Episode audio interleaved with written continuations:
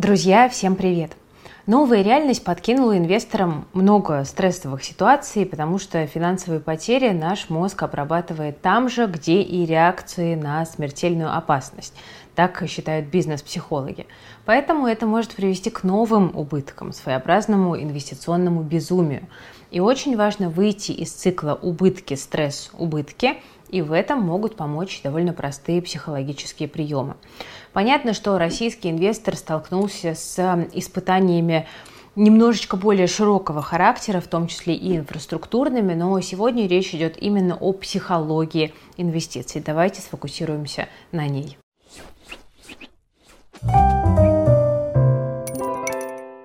Психология – важный фактор на рынке ценных бумаг и, вероятно, самый непредсказуемый. Поэтому торговать и инвестировать стоит с виртуальной кушетки психоаналитика. Об этом, например, говорил психолог Брэд Стрин Барчер и колумнист американского Forbes Дэвид Дремон. Финансовый консультант и писатель Карл Ричардс тоже эту идею поддерживает. Он сегодня наш главный герой. Но как это все работает? Вот простой пример. Владельцы бумаг взаимных фондов регулярно покупают и продают их вместо того, чтобы оставить э, деньги просто в активах. В результате инвесторы попадают в ловушку, такую поведенческую пропасть или behavior gap, которая приводит к огромным убыткам. Доходы фондов в долгосрочной перспективе оказывались выше, чем прибыль владельцев активов. Это статистика. И поэтому в своей книге Behavior Gap, которую на русский перевели как «Психология инвестиций», Карл Ричардс пытается нам объяснить, как не идти на поводу у эмоций, справляться со стрессом и принимать финансовые решения хладнокровно. Многие принципы, которые Ричардс описывает в своей книге, известны даже авторам, знаете, таких пацанских пабликов. Например, фраза «не покупай, когда цены растут, и не продавай, когда падают», но это уже давно такая банальная мудрость. Но тем не менее инвесторы продолжают покупать дорого и продавать дешево. И у этого удивительного феномена несколько причин. Во-первых, чем дороже активы, тем привлекательнее они выглядят. Иногда люди понимают риски, связанные с переоцененными акциями, но поддаются искушению купить их и искать записного дурака, человека, который готов забрать бумаги у вас еще дороже. Во-вторых, когда цены идут вниз, люди часто просто не могут э, мучить себя психологически, наблюдая потери. Они не понимают, что выпрыгивают из сковороды в открытый огонь, то есть не дают активам шанса отрасти. Хуже того, многие покупают те же самые бумаги позже, когда их цена начала подниматься. Такие решения связаны с эволюцией нашего мозга и сознания. Ну, грубо говоря, природа научила нас избегать боли и стремиться к удовольствию, но не дала нам дар предвидения и рациональной оценки рисков. В итоге чрезмерная реакция только лишь усугубляет проблему. Это очень сильно мешает сохранять холодную голову. Инвесторы чаще переоценивают популярные акции и недооценивают те, что и так торгуются дешево. Ну а часть инвесторов и вовсе перестают смотреть на фундаментальные показатели модных компаний и активно покупают вот те самые мемные акции. В результате масса людей, сами того не понимая, превращают ценные бумаги в мемы, начинают раздувать пузырь или массово продавать акции дешевеющих компаний. А это в итоге идет к неизбежному коллапсу.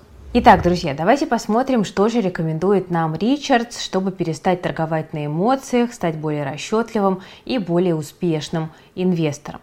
Ну, во-первых, всегда строим план. Он нужен каждому, так считает Ричардс. Но к планированию следует подходить осторожно. Расписывать досконально каждый пункт – это плохая идея. На этапе подготовки обычной информации не хватает, а значит в основе окажется более-менее правдоподобный вымысел или же вообще откровенная фантазия. План – это скорее такая предполетная подготовка. У инвестора, как и у пилота, слишком много переменных, и в каждую из них нужно вносить поправки прямо во время рейса. И это залог безопасного приземления. Далее мы выбираем цель. Тем, кто собрался инвестировать или столкнулся с серьезным кризисом, э, Ричардс советует задать цель как маркер в видеоигре, то есть точку на карте без точного маршрута, а потом выписать гипотезы, которые помогут к этому результату прийти. При этом важно, что указатель почти не меняется со временем, а вот гипотезы придется корректировать под новые факты на протяжении всего нашего инвестиционного пути. Есть специальное мнемоническое правило SMART – этот акроним закрепляет основные качества хорошей инвестиционной идеи. Она должна быть конкретной, specific, измеримой, measurable, достижимой, attainable, э, уместный, relevant и ограниченный по времени, time-bounded. Во-вторых, мы признаем свои ошибки. Важно вовремя понимать, какие финансовые привычки стали разрушительными и фиксировать ошибки, которые с ними связаны. Сначала нужно просто сесть и записать моменты, когда мы совершали действия на эмоциях. Ну, например, мы тут можем вспомнить, закупались ли мы долларами на всю котлету в 2014, 2020 или 2022. Или, может быть, приобретали бумаги биотехов в 2020-2021 году прямо перед обвалом, когда уже было понятно, что это дорого. Забывать об ошибках, друзья, нельзя, иначе придется переживать прошлое снова и снова. А это безумие, состояние, в котором человек продолжает делать одни и те же действия, ожидая каждый раз новый результат, но не получая его. Не менее важно, друзья, отказаться от желания играть на фондовом рынке. Именно играть. Инвесторы довольно азартны, они часто повышают ставки и покупают более рискованные активы, пока находятся в плюсе. А другие вовсе считают, что играют на деньги казино, пока используют доходы от прошлых инвестиций. Но это все не приведет к хорошему результату. Если азарт одолевает, автор книги Ричардса советует сходить в парк развлечений или посмотреть остросюжетный фильм. Не стоит идти на рынок с горячей головой. Это не приведет к добру. В-третьих, берем ситуацию под контроль. После того, как план составлен, а ошибки выписаны, важно задаться вопросом, чем мотивированы ваши действия? Влияют ли сейчас на ваши решения страх, стресс или жадность? А может быть, влияют новости и желание следовать за толпой. Тут может помочь, например, близкий друг или родственник. Просите их задать вам парочку вопросов. Например, если я внесу изменения в портфель и окажусь прав, как это отразится на моей жизни? Что получится, если я ошибаюсь? Ошибался ли я когда-нибудь раньше? Те же вопросы может задать и воображаемый психолог, но этот подход требует подготовки, потому что отвечать честно самому себе иногда бывает довольно трудно. Кстати, стоит записывать каждое намеченное изменение в своем портфеле и откладывать его как минимум на сутки. И обычно этого времени хватает, чтобы понять, стоит ли игра свеч. Я, кстати, так делаю довольно часто. Ну и, наконец, в-четвертых, учимся терпению. Только после надлежащей подготовки можно составлять или корректировать портфель. Тут Ричардс обходится без конкретики, но дает пару психологических советов. Он предлагает представить каждую акцию как нитку в гобелене или растение в дзен-саду. Актив должен попасть в портфель по конкретной причине, а не потому, что владельцу показалось, что это лучшая в мире или там самая перспективная бумага. Также, по мнению Ричардса, полезно использовать широкую диверсификацию, чтобы снизить риски от непрогнозируемых событий. А еще ищем надежные компании, акции которых недооценены.